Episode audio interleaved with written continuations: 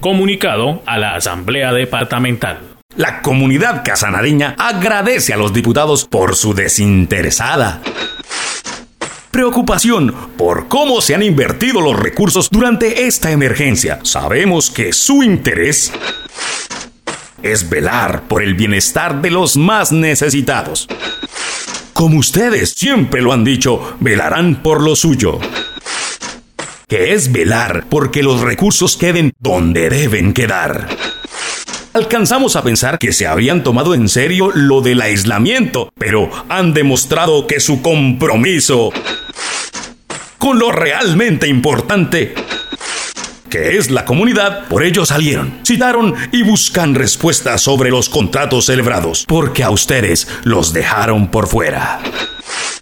De las consultas para invertir mejor esa plática. Diputados de Casanare, luchando desde su comisión.